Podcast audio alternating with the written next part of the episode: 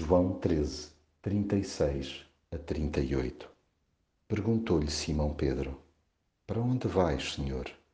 Jesus respondeu-lhe: Para onde eu vou, tu não me podes seguir agora, mas hás de seguir-me mais tarde. Pedro insistiu: Senhor, por que razão não te posso seguir agora? Estou pronto a morrer por ti. Jesus replicou: Pronto a morrer por mim? Fica sabendo que antes do cantar do galo vais afirmar três vezes que não me conheces.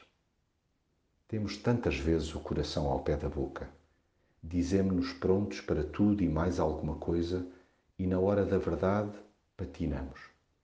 À curiosidade e ao voluntarismo que alardeamos, Jesus reage com a sua habitual serenidade e ponderação.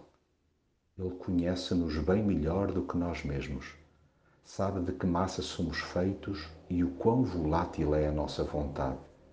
Não que ele não aprecie a nossa disposição para o seguir para todo o lado, mas trata de recolocar a fasquia altíssima que impusemos a nós próprios. Daí que refrei os nossos impulsos quando teimamos num discurso triunfalista. Em múltiplas ocasiões, falamos de cor e salteado sem noção da dureza envolvida no compromisso que afirmamos estar prontos a estabelecer.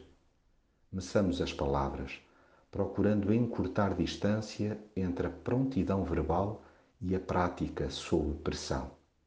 A caminhada cristã faz-se de tombos seguidos de arrependimento e não de discursos facilitistas. Mais do que acharmos que estamos preparadérrimos no imediato para enfrentar este mundo e o outro, dependamos dele a todo momento.